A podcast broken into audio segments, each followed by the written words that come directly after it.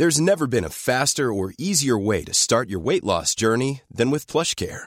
PlushCare accepts most insurance plans and gives you online access to board-certified physicians who can prescribe FDA-approved weight loss medications like Wigovi and Zepbound for those who qualify. Take charge of your health and speak with a board-certified physician about a weight loss plan that's right for you. Get started today at plushcare.com slash weight loss. That's plushcare.com slash weight loss. plushcare.com slash weight loss.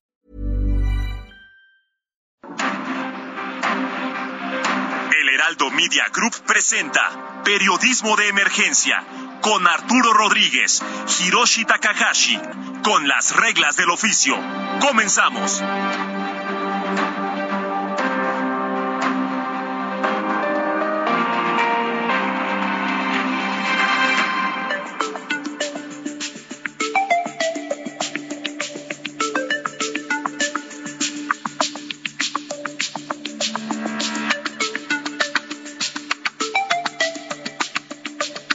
De la mañana con cuatro minutos y para nosotros es un privilegio poder saludarle una vez más en Periodismo de Emergencia. Como en cada oportunidad, me permito, como siempre, saludar a Hiroshi Takahashi en esta mañana de domingo.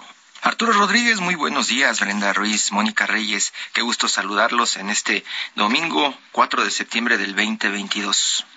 Mónica, Arturo, Hiroshi, ¿cómo están? Muy buenos días a ustedes y a nuestro auditorio. Muy buenos días, gracias. Buen día y pues eh, muchas gracias por estar por acá. Hoy tendremos un eh, episodio creo que muy, muy, muy, muy concentrado en la temática laboral, un asunto que muchas veces queda fuera de la agenda pública, pero que eh, sin lugar a dudas nos concierne a todos, Hiroshi. Sí, y llama la atención que hablas del asunto laboral y pareciera que en lo que va de este sexenio ha sido lo que pues no se encuentra en ningún lado, al menos el tema de las políticas o los movimientos desde el lado de la Secretaría del Trabajo, pues no ha pintado en muchos asuntos que han tenido que ver con su cancha, ¿no? No ha puesto un pie en esa cancha en donde se le necesita. Hemos platicado muchas veces aquí, por ejemplo, del tema sindical uno de los asuntos que hemos enfocado por el lado de los acuerdos del TEMEC y también de cómo se están haciendo ajustes en la frontera norte de nuestro país. Eh, hemos platicado del asunto de los mineros y pues eh, lo que falta conocer todo el tiempo es la pues visión de la Secretaría del Trabajo. Las, las cosas contraintuitivas que luego ocurren, añadiría yo, y con esta posición del gobierno de eh, pues eliminar como eh, legalmente se supone hicieron el outsourcing y por otra parte tener un esquema precarizado, por ejemplo, con los servidores de la nación, sin ningún derecho laboral, ¿no? Sin derechos laborales. Eh, Cuatro años. El tema de los sindicatos, importante también, porque es un ajuste que se pide dentro del TEMEC, eh, tener eh, sindicatos realmente independientes, acabar con esos sindicatos charros. y pues ahí queda la pregunta de pronto de quién defiende a los trabajadores ya sin sindicatos, porque eso es lo que ha estado surgiendo en los últimos meses meses, en los últimos años, ¿no? La pregunta de cómo está la relación de los sindicatos con sus trabajadores, que al parecer se quedan, pues, sin nada, porque nadie da respuesta. Mucho charro. Oye, Hiroshi, pero, pero olvídate de más allá los que no tienen sindicato. ¿Quién está defendiendo a los que tienen un sindicato ahorita en esta tragedia del Pinabete? Todos seguimos preguntando, ¿dónde está la secretaria? ¿Alguien por aquí la ha visto? Ya está como de, de imagen de dónde está Wally. Ya vamos a jugar así con Sí, es una, de las preguntas porque al parecer eh, eh, es una de también de esas de esas em, cómo podemos contarlo desde el lado de las redacciones esa esa forma de operar de las dependencias en donde concentran toda la información en el presidente el presidente es el que responde o tiene que responder todo lo que tendrían que responder algunas secretarías. Pareciera que este es un ejemplo claro de cómo los secretarios y su equipo de comunicación no pueden responder directamente a las cosas que les conciernen. Tiene que ser siempre desde Palacio Nacional donde se responda la postura, la explicación de lo que está sucediendo en, en sus competencias.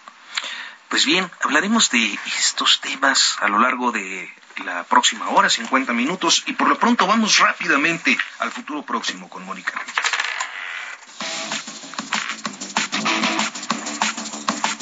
La semana inicia con la polémica por la aprobación de la reforma que se propone enviar la Guardia Nacional a la Secretaría de la Defensa Nacional, así como de la discusión de la Suprema Corte de Justicia de la Nación, que este lunes aborda los proyectos de sentencia con los que se propone eliminar la prisión preventiva oficiosa.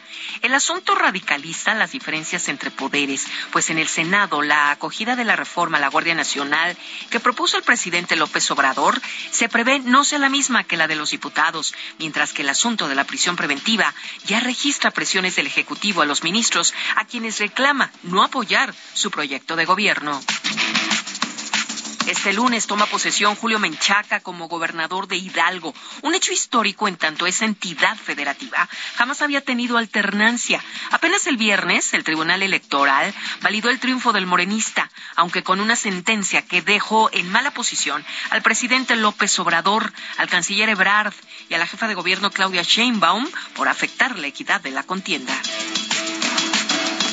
Esta será también una semana de aniversarios trágicos, con casos de corrupción pendientes. El martes se cumple un año del desbordamiento del río Tula, que afectó el Valle del Mezquital, con casos de corrupción y negligencia en distintas dimensiones, que hasta ahora permanecen impunes. En tanto, el miércoles se cumplen cinco años de los sismos que afectaron numerosas comunidades de Chiapas y Oaxaca en 2017, cuya atención, una vez más, se vio envuelta en la polémica por corrupción y negligencia durante la reconstrucción.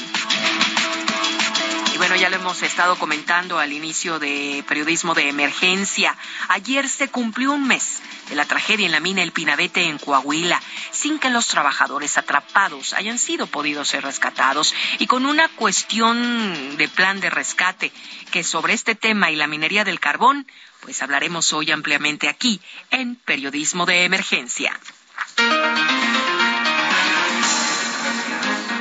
Gracias, como siempre, a Mónica Reyes por este avance de lo que viene en la semana y ahora sí a descansar un poco la voz después de más de tres horas al aire.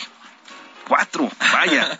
Pues bien, Iniciamos pues hablando de este asunto del Pinabete. El pasado 3 de agosto eh, pues eh, se suscitó esta tragedia, una tragedia eh, que se suma a 52 que habían ocurrido previamente bajo las mismas condiciones. Esto es la, el desarrollo de minas en zonas minadas previamente. Eh, eh, el costo, eh, el saldo de estas inversiones de, minas en zonas minadas es por ahora de alrededor de 153 trabajadores muertos en 25 años de operación.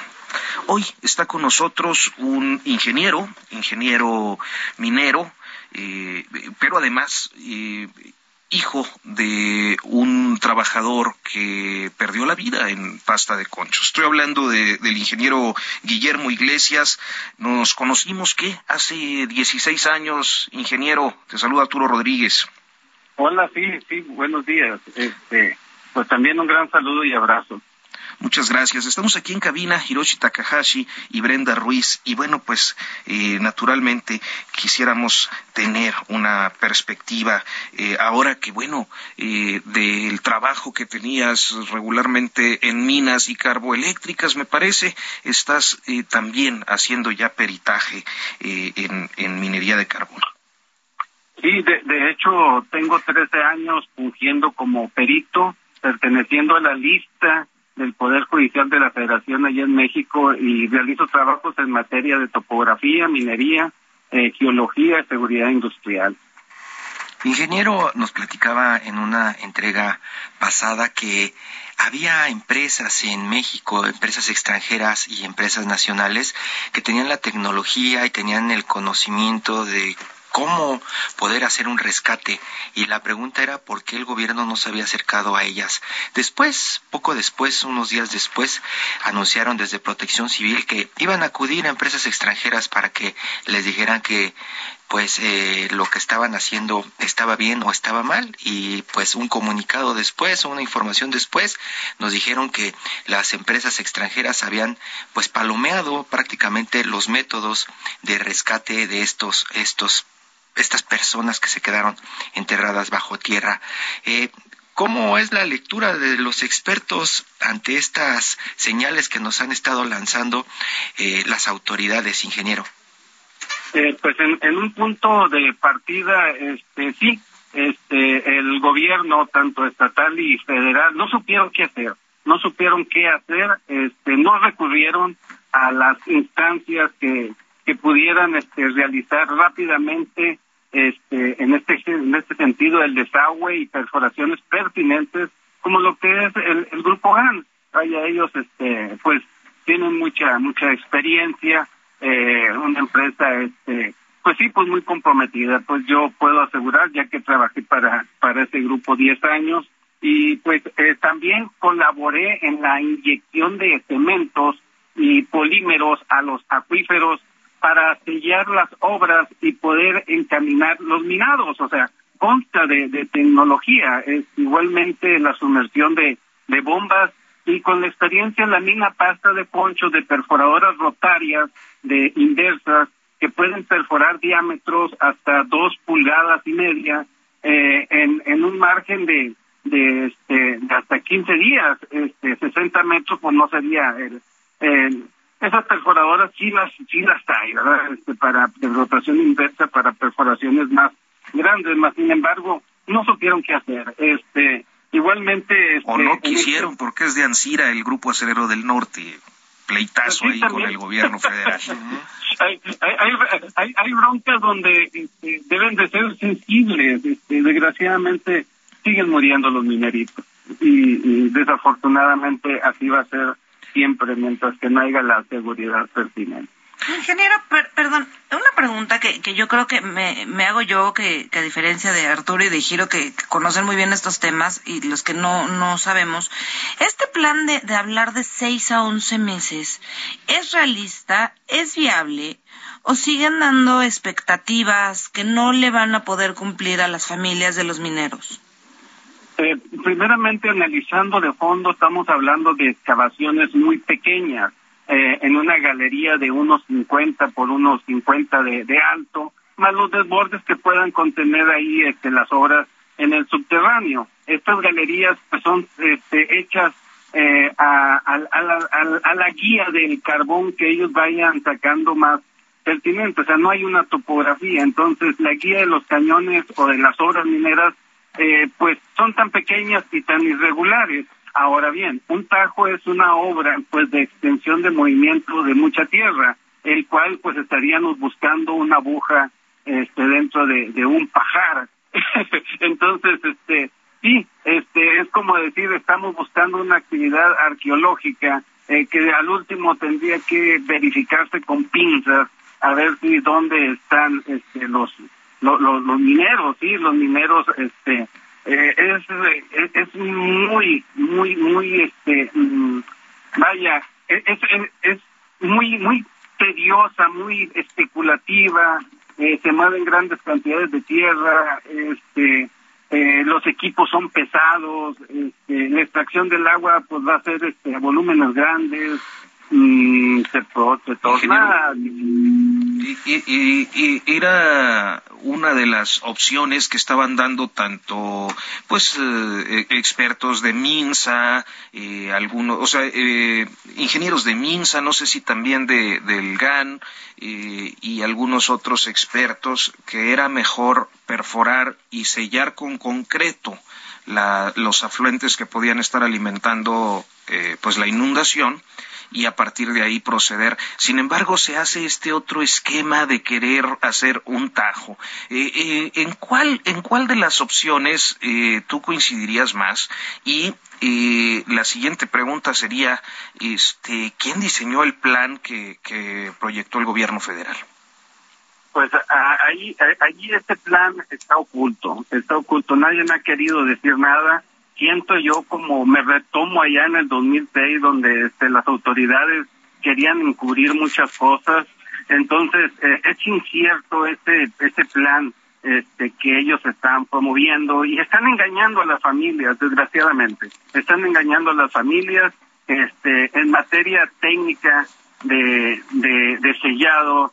Sí yo lo yo lo experimenté aquí en en en, en mi verdad este, nosotros para abrir una obra minera ah, hacíamos una plantilla de perforaciones para el sellado de los acuíferos. Y, y, y tengo ese, ese dato de que había acuíferos de, de bastantes cantidades de agua, más sin en cambio con polímeros y cementos especiales a base de acelerantes como jantatos y vanidatos, eh, lográbamos sellar. Y se, se, comprobábamos porque las obras mineras que se realizaron en Micare y muchas en Mimosa, se trabajó bien este con las aguas, mm, pues sí, nada más controladas.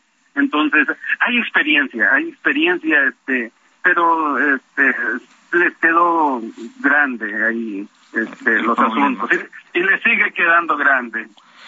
El, riesgo de, este plan que han planteado, o sea, que, que pues se ha esgrimido por algunos especialistas, es que si se construye el Tajo estando tan cerca del río Sabinas, Primero, pues habría un impacto ambiental tremendo, como siempre con los tajos, por la suspensión de partículas. Y segundo, la posibilidad de que no resistan las paredes y se termine contaminando el río.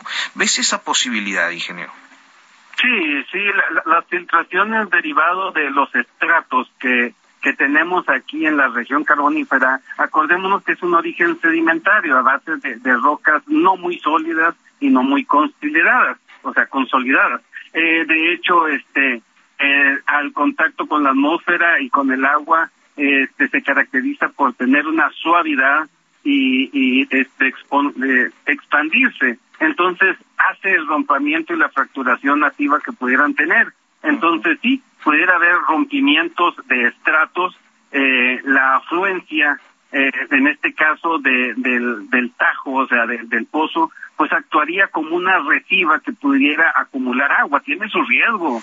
Entonces, este, no es la película este, como como ellos la platican, ¿verdad? Mm, entonces, en, términos técnicos es muy difícil, no se conoce cómo está el plan para rescatarlos y el plan que se plantea, pues es muy difícil. Y el tema de los meses, pues está en está en veremos también, ingeniero. Sí, sí, este, pues ah, eh, pues un tajo sí este garantiza ahí pues mucha seguridad para, para el personal ya que este pues no no se exponen. En ese punto pues sí este hay un criterio ahí de, del cuidado y respeto hacia este eh, pues los trabajadores que son mineritos también eh, este y y por medio este de, de cuidado de, de la gente pues sí pudiéramos mantener este algo bien pero pero pero eh, el tiempo eh, el, el, espacio, eh, se pueda, es una aguja en un pajar, eh, uf, muchas incógnitas que, que no, pues no, no, no se tienen claros. Pues bien, ingeniero eh, Iglesias, Guillermo Iglesias, eh, siempre es un gusto saludarte, platicar contigo pues de la minería del carbón y seguro pues eh, te contactaremos pronto para ver cómo ha evolucionado esta situación allá en, en Agujita. Muy buenos días. Sí, gracias. Eh, pues nada más, este, pues el, rescate, el rescate es por la región carbonífera, sí, este, no simplemente este de todos, de mi papá, de todos, sino simplemente este de, de, de, la de la seguridad, del, del bienestar de las familias, de la región carbonífera. Ese es el rescate que no logran entender las autoridades del Estado y las autoridades federales que que el rescate es este por la región, este que ya no siga habiendo esto, hay que romper el hilo y hay que seguir luchando. Para eso, para eso estaría estaríamos pensando, pues ya en evitar la minería de pozos, ¿no? Sí, así es, este una forma segura a base de procedimientos que son los lógicos que manejamos en todas las empresas realmente fortalecidas. Desgraciadamente, pues no lo quieren ver. Muchísimas gracias, ingeniero Iglesias. Bueno, Arturo. gracias. Eh, veíamos en redes sociales eh, el día de ayer, después de la misa, que a un mes de esta tragedia en el Pinabete, que, que cuando vieron que, que las familias que se frenaron estas eh, válvulas de succión de agua, pues también sentían que se les acababa cualquier esperanza y que sentían que con la misa pues ya les estaban diciendo que el asunto se va por terminado y ahorita con lo que nos comentaba el ingeniero, pues pensar en un plan de seis a once meses, pues también sigue pensando, bueno, sonando absurdo más bien. Sí, el rescate de cuerpos es eh, todo un tema que en esta región ha tenido eh, pues una discusión amplísima y ha llegado a tribunales internacionales eh, y, a comisiones de la OIT, de la Interamericana de Derechos Humanos, y principalmente por pasta de conchos. la única vez que los, las mineras han dejado adentro a los trabajadores es en pasta de conchos. Y eso, pues imagínate, estamos a 16 años de pasta de conchos y los litigios siguen para la recuperación de los de los restos. Este es un costo muy alto para el Estado mexicano. Entonces, creo que en este caso han querido evitarse toda esta conflictividad y, recuperar eh, pues los restos de los trabajadores de la inundación pero no, no, no, eh, básicamente lo que nos dice Iglesias y que es eh, la realidad de las cosas es que el gobierno federal nunca quiso apoyarse en los expertos de la minería del carbón de la región, que son los de Grupo Acerero del Norte, porque son de Alonso Ancira. Ese es el gran Minero rescata minero. Claro, porque ahí eh, se entrenan todo el tiempo los las brigadas de rescate y los especialistas para eso. Y es lo que nos decía el ingeniero en una entrega pasada, que no se explicaba por qué no habían recurrido a los expertos. Pues sí, es, porque son de Ansira, básicamente.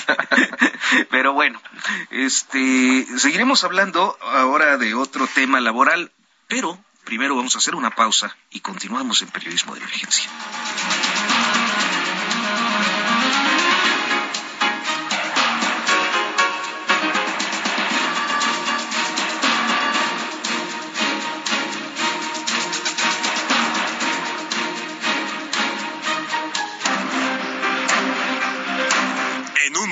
Continuamos en Periodismo de Emergencia por el Heraldo Radio.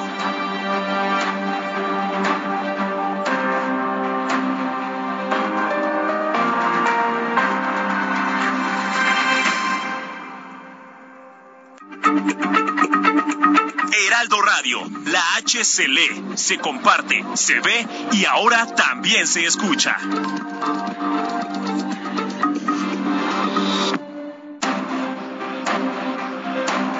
Regresamos a Periodismo de Emergencia con las reglas del oficio.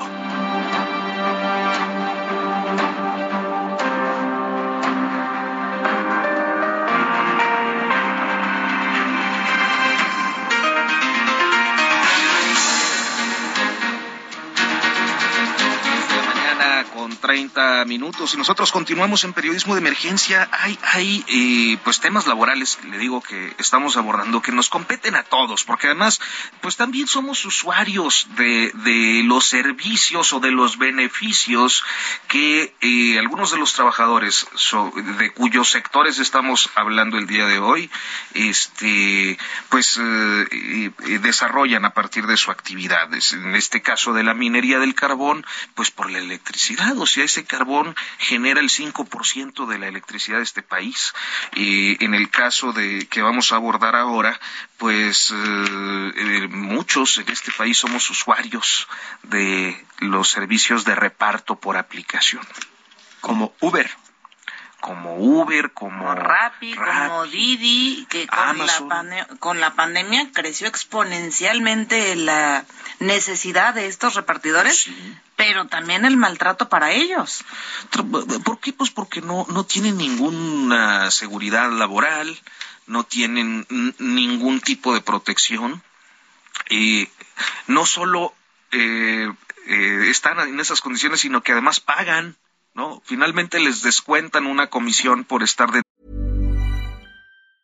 It's that time of the year. Your vacation is coming up.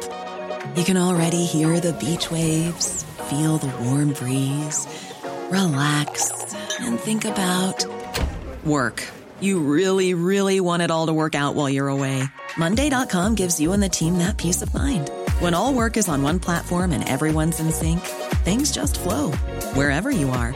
Tap the banner to go to Monday.com.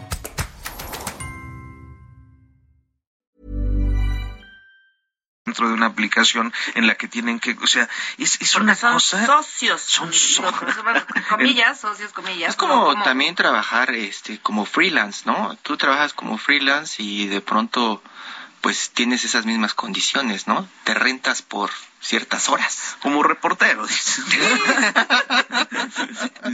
dices, no, este, bueno, pues el día de hoy eh, tenemos una, eh, un abordaje de este asunto porque este, la Secretaría del Trabajo se comprometió y hay que ver si cumple, este, con repartidores y conductores de aplicaciones, este, pues para que haya una iniciativa de reforma legal eh, eh, que se va a enviar al Congreso y que les va a reconocer como personas trabajadoras y no como socios de las plataformas. Hiroshi Brenda. Está Ángel Pasos en la línea. Él es eh, colaborador del diálogo sindical y de género de la Fundación Friedrich Ebert en México. Muy buenos días, don Ángel. ¿Qué tal, Arturo? ¿Cómo estás? Muchas gracias por la llamada. Muchas gracias. ¿Cómo, cómo va este diálogo con, primero con la Secretaría del Trabajo? ¿Sí se pudo construir eh, una iniciativa o, o qué, qué, en qué están, este, don Ángel? Mira, eh, en primer lugar me gustaría contarte que ah, yo, yo sí estoy consciente de que va a cumplir. Yo estoy seguro que sí va a haber una iniciativa que regule el trabajo en plataformas digitales lo creo genuinamente porque estamos viviendo una primavera laboral en este gobierno. En 2019 se, se llevó a cabo la reforma laboral que democratiza la vida interna a los sindicatos. Luego tuvimos la reforma al teletrabajo. Justo el 14 de septiembre vence el plazo para hacer observaciones a esta norma por las partes interesadas. Y luego en el 2020 tuvimos la reforma de subcontratación y yo creo que sí van a cumplir con esta nueva reforma que pretende regular el trabajo, las condiciones laborales del, trabajo en plataformas este, digitales. Entonces yo sí tengo unas expectativas muy, muy altas. Eso es parte de lo que lo que lo que se dice eh, de las autoridades y del lado de los trabajadores, ¿qué es lo más común que se está pidiendo en este momento? Bueno, los trabajadores se han organizado, los distintos colectivos, organizaciones, sindicatos que ya hay de del gremio de plataformas digitales se han organizado y han elaborado un documento que, digamos, que incluye, que integra sus demandas que ellos llaman irrenunciables, 10 demandas irrenunciables rumbo a la regulación del trabajo en plataformas eh, digitales. Ahora ya son más de 50 organizaciones quienes escriben este manifiesto, pero claro, como todo movimiento empezó, este, primero eran 12, 13 organizaciones, luego en un taller nacional que, convocamos con cuatro organizaciones de la sociedad civil aliadas que están impulsando este tema. Se lograron reunir más de 25 organizaciones y ahora ya son más de más de 50 quienes suscriben este este manifiesto de piso mínimo de las trabajadoras y trabajadores de plataformas digitales. ¿Cuál es el piso mínimo? ¿Seguro social? ¿El tema de los impuestos? ¿Qué es? Bueno, son 10, eh, digamos, son, lo que ellos le llaman el piso mínimo son 10 eh, demandas y, renunciables, 10, digamos, grandes ejes en el marco de la regulación, que por supuesto pasan por la seguridad social, entre otras cosas, pero de entrada pasan por la por algo tan básico como es la definición de las personas trabajadoras. ¿Y por qué? Tú dirías, ¿y por qué parten de ahí, no de otro, de otro lado más importante? Justo por lo que mencionaba Brenda al principio. si tú ahora preguntas cuál es la relación laboral que existe entre un trabajador de plataformas digitales y su empresa, te va a decir que es un socio, que es un asociado, pero al día de hoy no hay un reconocimiento jurídico de la relación laboral. Por eso el primer punto que ellos plantean es la definición de las personas trabajadoras a través de plataformas digitales. Por otro lado, también hay una evasión, por no decir este, otra palabra o, por, o, lo más cercano a ella, una evasión de esa responsabilidad. Por eso para ellos es importante que se defina quién es el, el patrón, eh, la llamada plataforma digital. Otro más es el pago, porque pareciera que, como lo decían ustedes, que se rentan por hora, pero no. En realidad tienen un cobro a destajo por el servicio que ellos ofrecen, este, pero no siempre es, es por hora. Entonces, para ellos es importante definir cómo se va a dar el, el salario o pago. También definir eso que nosotros llamamos propina, este, ellos le, llaman otros ingresos y, y, dejan muy claro que tendría que ser algo, eh, digamos, entregado de manera íntegra y además exento de, impuestos. También definen cuáles son las obligaciones. Porque, perdón, nada más, eh, ¿les quitan también la comisión de las propinas? Dependiendo la plataforma, no hay como tal, eh, eh, digamos, especificaciones en, cada una, eso siempre está eh, sujeto a la incertidumbre. No podemos decir que la plataforma A es mejor que la plataforma B porque respeta la, la propina, ¿no? Lo que ellos demandan... Precariza menos.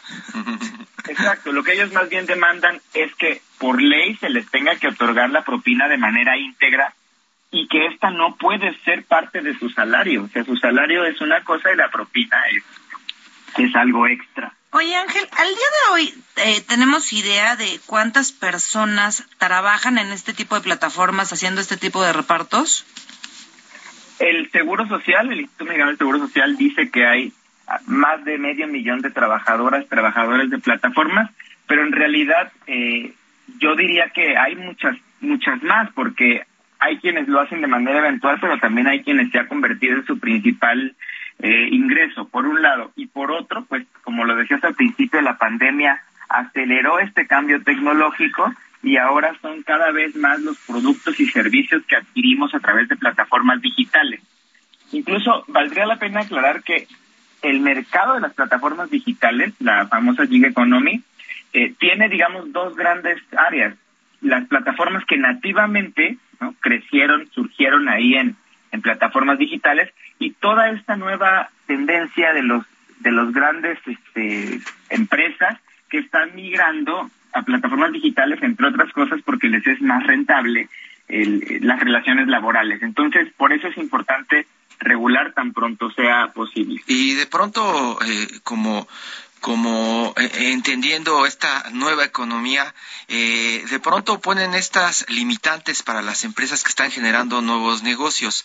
Dices que está avanzando del lado de la Secretaría del Trabajo acá en México la defensa de los trabajadores. Los trabajadores están unidos y ya tienen sus peticiones. Pero, ¿qué tal las empresas? ¿No es más fácil para ellas decir, me voy del país porque estas condiciones no me convienen? ¿Cuál ha sido la respuesta o el posicionamiento de empresas como Uber, como Didi? Por supuesto que la primera, digamos, la primera frase que sueltan en el marco de la regulación es la que dice, es que van a acabar con nosotros, quieren que quieren que cerremos. Pero déjame también compartirte que la secretaria del Trabajo ha hecho público que no solo ha recibido a trabajadoras, trabajadores de plataformas, sino también ha recibido a los empresarios. este, digo, yo no puedo promover alguna marca en especial, pero de las grandes empresas de plataformas digitales de reparto de comida y de traslado de personas, ya fueron recibidos los representantes de esas empresas por parte de la Secretaría, pues también para, este, para invitarles a que presenten una propuesta de en qué ángulo debería ser la regulación. También debo reconocer que, que las tres principales empresas sí están conscientes de que la regulación va y que de alguna manera se tiene que, que regular. Ahorita que justo que dices que la regulación va, ¿para cuándo están contemplando ustedes que quede ya este marco regulatorio establecido? La Secretaría del Trabajo está previendo eh, entregar la iniciativa de ley en, este periodo que inició el primero de septiembre y por lo tanto que se regule en, en lo que dura el periodo. Habrá que ver los tiempos del Congreso, habrá que ver si hay las condiciones, si se puede dar la construcción de, de la mayoría es una reforma este, a la ley del trabajo, es decir, no requiere eh, reforma constitucional. Y, no hay amenaza de que de que salgan estas empresas de México como sucede en algunos estados de Estados Unidos, por ejemplo. Pues las amenazas pueden estar, pero yo creo que no tienen condiciones. Sin decirte cuál de ellas, yo te puedo decir que en América Latina las tres principales empresas si se van de México, se van de América Latina. Y yo creo que para ellos eh, es importante tener presencia acá. Ahora, ojo, no por no justo por esta presencia en el mercado latinoamericano y la importancia que tiene México, tenemos que, digamos, que no escucharlas. Yo creo que es importante el diálogo social, el gobierno tiene que escuchar también a las empresas y, a las a las y los trabajadores, pero sí se puede avanzar una regulación en la que todos ganen, mm. en la que las empresas este, garanticen los derechos de los trabajadores y los trabajadores se comprometan más, se comprometan más que su, que su empresa. Hay una serie de, eh, digámoslo así, de desventajas que tienen los trabajadores que, que nosotros no lo vemos, pero no sé si ustedes se han puesto a pensar que cuando piden un servicio de traslado en la plataforma, para, en esta lógica de competencias, a veces una de ellas ofrece un precio mucho más accesible, incluso a la mitad que la otra, y tú dices, bueno, pues claro que voy a tomar la que me cuesta 100 pesos con relación a que me cuesta 200, ¿no? Porque yo también cuido mi bolsillo. ¿Y te, se han puesto a pensar sobre quién pasa esa oferta? Por supuesto que sobre el, también la ganancia de la persona que va a realizar este, este trabajo. Bueno, pues y, un tema que estaremos uh, siguiendo y atendiendo en este periodo ordinario o en el otro, ya ver cómo se presenta la agenda legislativa. Ángel Pasos, muchísimas gracias por tomarnos la comunicación. Gracias a ti, Arturo. Saludos, Brenda. Muchas Saludos, gracias.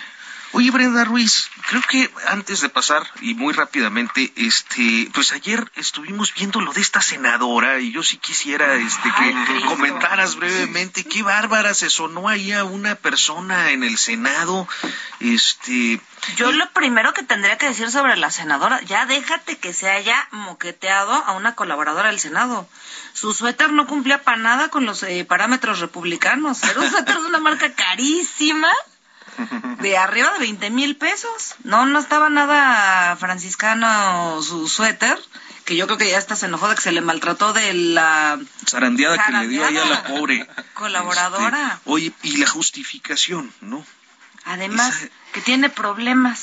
Que casi, casi dice que la atropelló un camión, ¿no? Que, le tiene problemas. que, hay que entenderla, que es un ser humano, que antes que senador es un ser humano y tiene problemas y puede reaccionar así de, de iracunda y le, dijo borracha a la golpeada.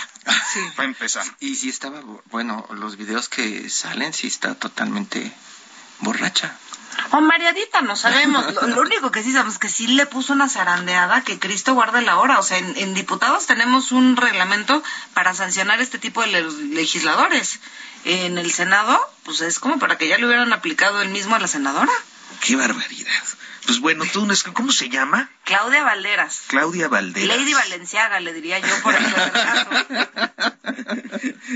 Pues bueno, vamos a un asunto que me parece eh, es todavía más agradable que cualquiera de estos tremendos que hemos estado abordando y es que y, pues tenemos eh, en la línea telefónica al doctor Salvador Landeros, director de la Agencia Espacial Mexicana. Muy buenos días, Salvador.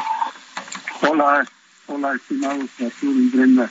Tengo que saludarlos y también saludar a todo su auditorio. Muchas gracias, Hiroshi.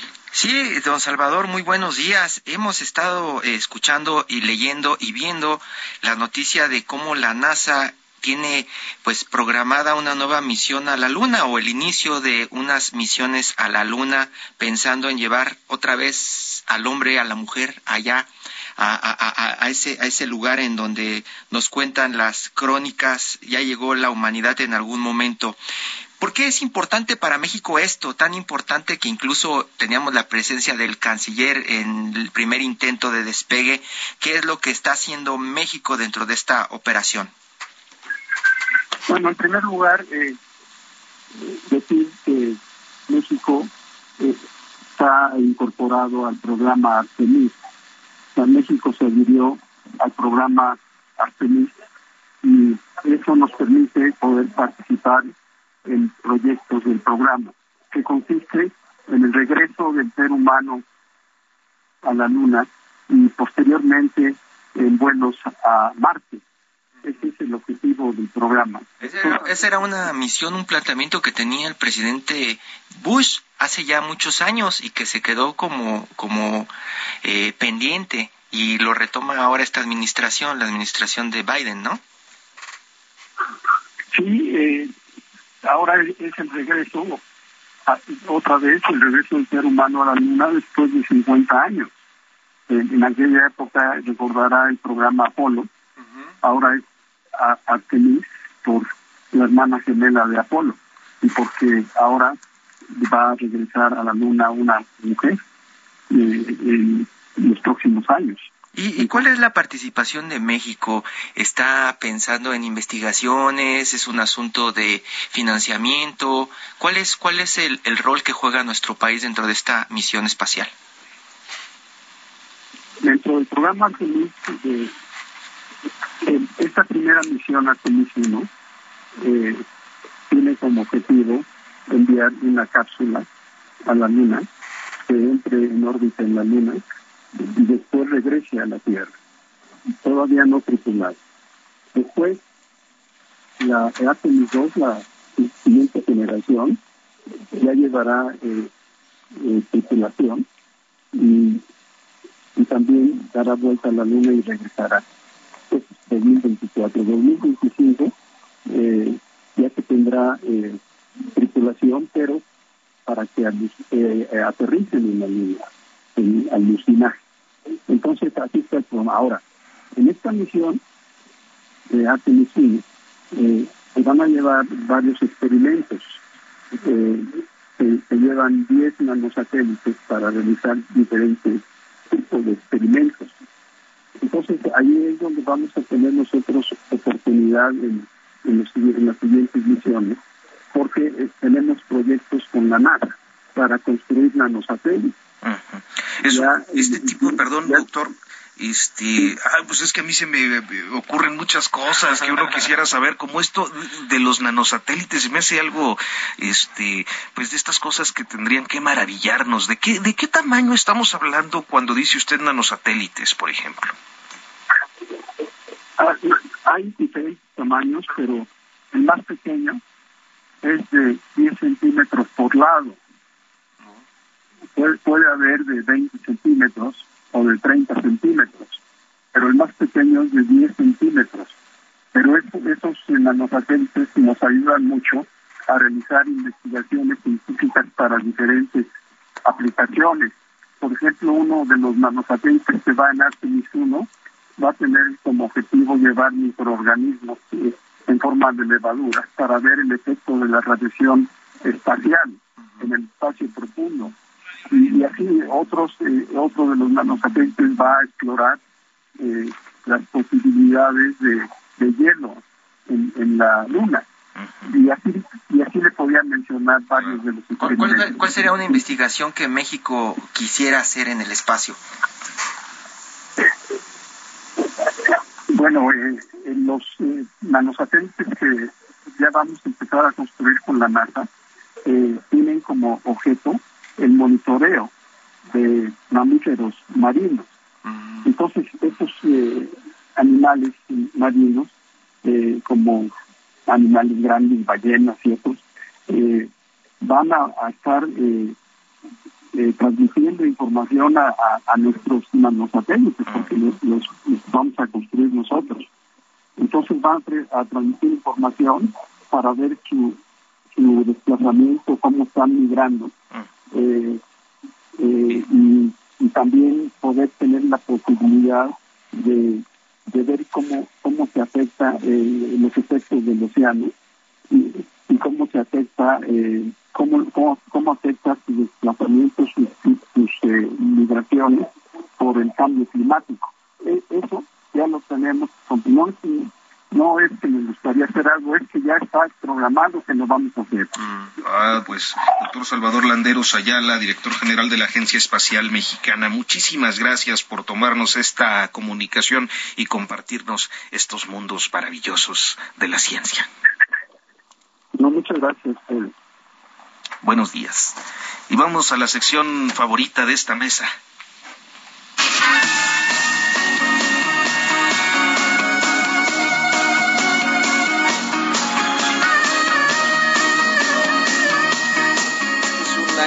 Desagravio a los oídos de Hiroshi que ayer se tuvo que recetar a Bad Bunny en este programa. La próxima semana lo volvemos a poner, ¿eh?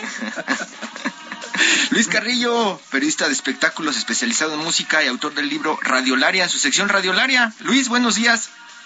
Buenos días, Hiroshi, amigos. Hoy los regreso 32 años con esta armónica de origen 32 años. Ya. 32 años nos vamos para atrás. No sé si recuerdan a Midnight Oil, los ochenteros lo recuerdan. Sí, pero más por su Beds Are Burning. Por Beds Are Burning, pero fíjense que esa la dejamos para mejor canción. Hoy vamos a hablar de una canción que también siguió una ruta de Beds Are Burning, pero que tenía que ver, eh, esta banda, como recordarán, pues hablaba mucho del derecho de los aborígenes a sus tierras, uh -huh. cuestiones ambientalistas, y hoy vamos a hablar de Blue Sky Mine, el sencillo que pegó, digamos, más fuerte después de Are Burning en 1990, y que hablaba de otra cosa que era precisamente el tema de, de la mayor tragedia industrial en la historia de Australia, uh -huh. específicamente eh, de los mineros, este, este, tema que de pronto tenemos tan, tan familiar, uh -huh. por desgracia, los mineros del pueblo de, de Wittenun, en el centro de Australia, que ordeñaron durante 30 años una gran mina de asbesto azul y que la banda retoma en sus letras hablando de cómo ellos pues durante esos 30 años firmaron prácticamente una sentencia de muerte por estar expuestos precisamente a asbestosis y a cáncer del pulmón eh, y que la y que ningún grupo prácticamente en Australia tocó este tema y solamente Midnight Oil se atrevió a hacer frente al gobierno y a corporaciones muy poderosas de entonces para hablar de esta de esta situación que prácticamente hoy tiene pues a Wittenum como un pueblo fantasma en Australia. ¿Y qué pasó con esta banda, Luis? Esta banda se está retirando, para dar un, un, update, se está retirando este mismo mes, después de casi 50 años de carrera, y de que pues prácticamente fueron de los de los australianos más potentes a nivel local, si bien no con, con el impacto internacional de Inexcess, o de, de The Church, de ACDC y de algunas otras bandas de ese país, ¿no? Pues eh, qué, qué, interesante, porque además, eh, pues básicamente estamos hablando de música de protesta, que eh, es como la parte que me parece resulta, eh, impacta en la historia de la música, Luis. Sobre todo que lo hacen muchas bandas, Ajá. pero eso lo hicieron hace 40, Exacto. 35 años, cuando realmente nadie se atrevía a hacerlo. Beth Burning, que por ahí el buen Héctor nos, nos pone en este momento, recordarán, también hablaba del derecho de los aborígenes a conservar sus tierras y uh -huh. a no ser despojados, cosa en la cual pues ellos incluso reclamaron en los Juegos Olímpicos de Sydney uh -huh. en la cara del primer ministro australiano sin que este técnicamente se diera cuenta de lo que estaban reclamando. Y que acá en México se cantaban como si fuera cualquier otra canción pop. De antro, ¿no? se cantaban en la disco, ¿no? En la, sí. los primeros discos de por ahí de, de, de los años finales de los 80 sin ningún tipo de conciencia de que estaban hablando. Sin carga política de, de, por medio. Están hablando de las luchas que el día de hoy se siguen dando y se siguen dando particularmente. Y se siguen perdiendo. Y se siguen perdiendo. ¿no? Luis Carrillo, pues además muy afortunado el tema en este programa que fue pues de mucho contenido laboral y minero, así que te agradecemos mucho como siempre el Radiolaria échense varios del Midnight Oil, más que Better Burning. Un abrazo. abrazo. Hasta pronto. Y pues llegamos al final de este programa y de este fin de semana. Brenda Ruiz, Hiroshi Takahashi. Muchas gracias, Arturo Rodríguez, Brenda. Ya nos escuchamos el próximo fin de semana y pues vamos a pedirle a Luis que prepare algo de Bad Bunny para entender también Ándale. de qué está hablando. Hasta pronto. Excelente semana a todos.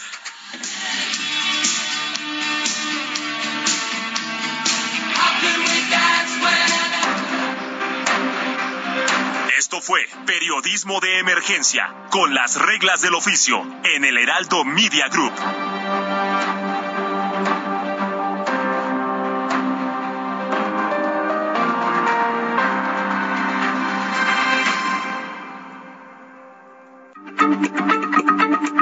Heraldo Radio, la H se lee, se comparte, se ve y ahora también se escucha.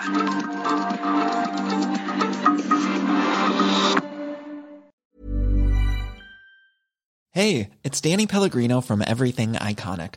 Ready to upgrade your style game without blowing your budget? Check out Quince. They've got all the good stuff shirts and polos, activewear, and fine leather goods, all at 50 to 80% less than other high end brands. And the best part? They're all about safe, ethical, and responsible manufacturing. Get that luxury vibe without the luxury price tag. Hit up quince.com slash upgrade for free shipping and 365 day returns on your next order. That's quince.com slash upgrade.